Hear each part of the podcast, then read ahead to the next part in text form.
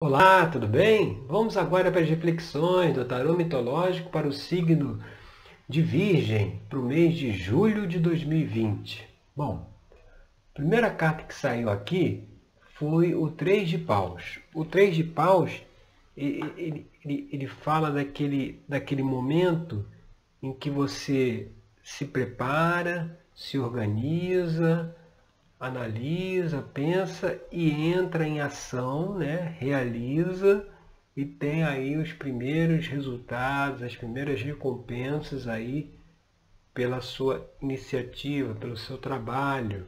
Então, às vezes, alguma iniciativa em relação a trabalho profissional que possa ter aí os primeiros frutos ou alguma iniciativa em mudar alguma relação, algum relacionamento, e as coisas começam a andar, começam a, a prosperar, né? É, mostrando que tem aí para o mês de julho essa energia de recompensa, de colher os primeiros frutos, as primeiras as, as concretizações da, das ideias, aquilo que estava ainda no campo da imaginação, né, no campo da ideia, sendo colocada em prática. Mas, para que isso possa ter uma efetividade, né, possa ter um resultado positivo, aí a gente indo aqui na posição da carta 2, que é o seis de copas, o seis de copas ele, ele, ele vem falar sobre a necessidade de se deixar uma certa nostalgia, um certo apego ao passado para trás. É entender que cada situação é uma situação nova. Nunca acontece algo para agora vai voltar a ser tudo como era antes. Isso não acontece. O que era lá atrás já foi.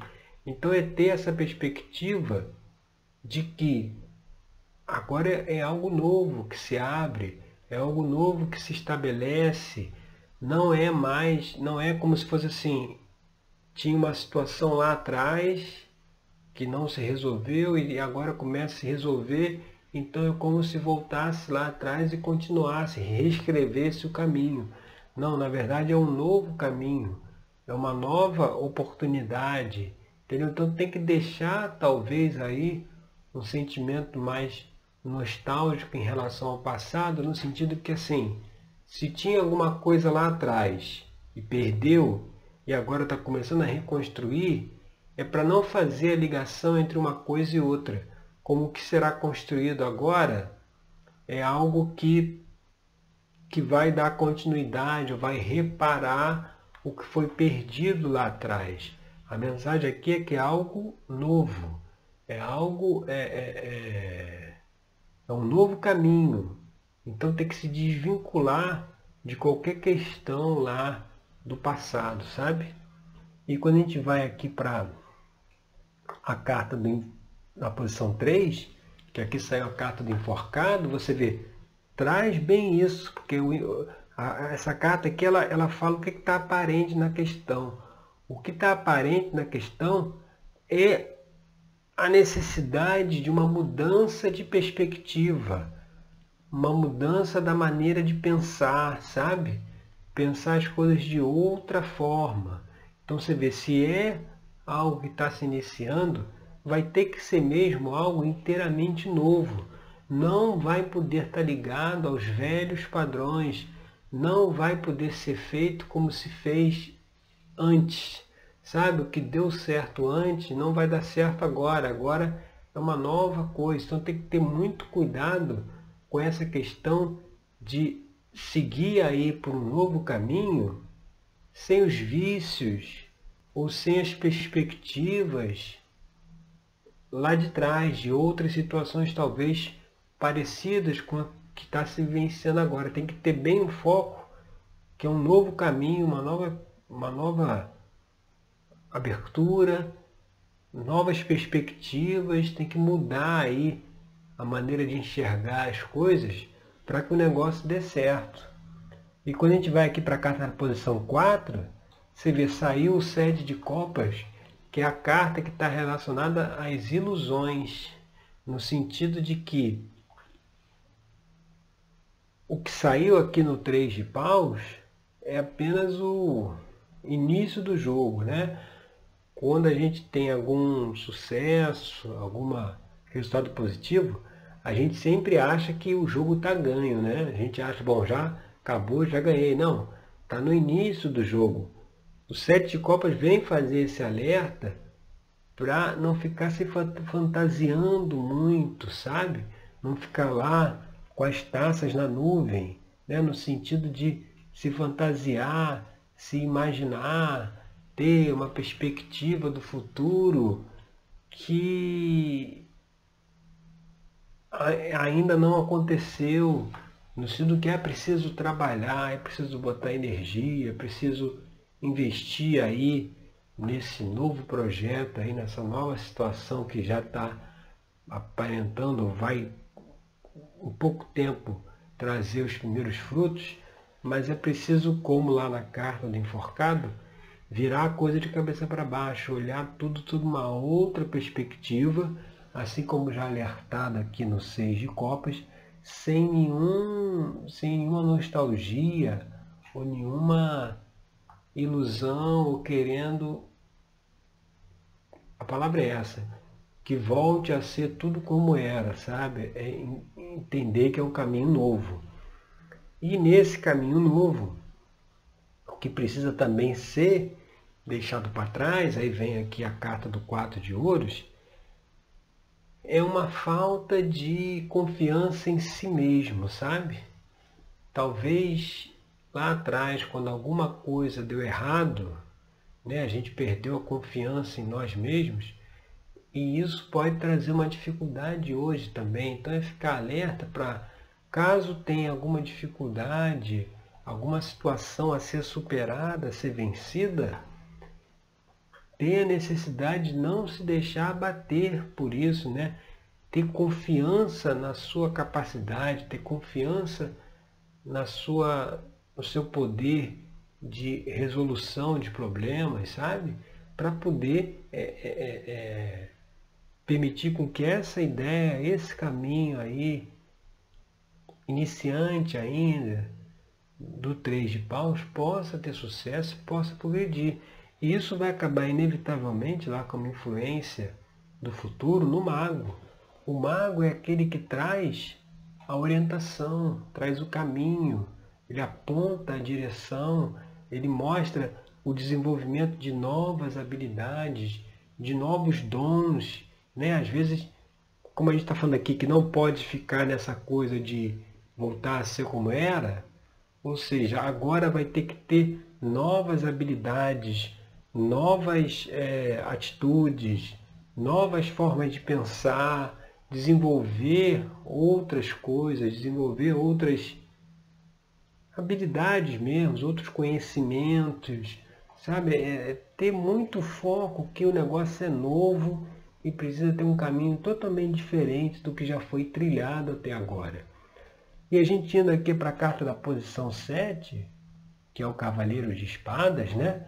Cavaleiro de Espadas é, é, é, vem como uma extensão futura aqui da carta 1, que é o 3 de paus, mostra que essa iniciativa, esse caminho, ele está aberto para realização. O cavalo, cavalo de espadas é aquele que faz, que realiza, é, não fica parado, sabe? Ele não, não, não fica se lamentando, não fica lá com a baixa autoestima, com medo da sua própria capacidade. Não, é aquele que está em constante movimento, ele está agindo, ele está fazendo, ele está empreendendo, ele está criando, você vê, está o caminho aberto, mas para seguir em frente, para caminhar, mas sempre de volta aqui na questão de ver tudo com um novo olhar diferente do que teve até agora. E a gente indo aqui para a carta da posição 8, que é o ambiente externo aí, da situação, é interessante que saiu a carta da temperança, e esse mês agora de julho ela tem saído bastante aqui nas outras, nas outras aberturas né, dos outros signos, tem essa carta da temperança, ela tem, eh, acho que tem estado bem presente, né? Por quê? Porque ela vem falar do bom senso, do equilíbrio, ou seja, o ambiente externo, por mais que esteja propício aí a realização, a fazer, né? Receber aí as primeiras recompensas, ele exige muito bom senso, muito equilíbrio. Se precisa de equilíbrio, não pode ter ilusões, né? Se precisa do, do equilíbrio, tem que ter uma nova visão, uma nova perspectiva, sabe? Ver as coisas de outra forma, justamente para não repetir talvez aí erros do passado, né? E conseguir através do bom senso, da análise, né? Você conseguir equilibrar o racional e o emocional, né? Você conseguir tomar as decisões com essas duas capacidades da mente, né? tanto a mente racional quanto a mente intuitiva, elas estarem trabalhando juntas né? para poder chegar às melhores soluções. Inclusive, falando de intuição, a carta aqui da posição 9, que é a Rainha de Paus, a Rainha de Paus, ela fala justamente isso, de da confiança em si mesmo, de deixar a, a, a intuição é, comandar, né? ela do mesmo naipe lá do três de paus. Então deixar, deixa que a intuição traga as soluções, talvez seja esse talvez o novo caminho a ser seguido, né? Se a gente seguiu aí sem ouvir muito a intuição, né? um olhar unicamente racional, unicamente mental, Agora está na hora de ter mais uma sensibilidade, mais uma flexibilidade, deixar a intuição né, é, dar a orientação, deixar a intuição mostrar o caminho, sabe?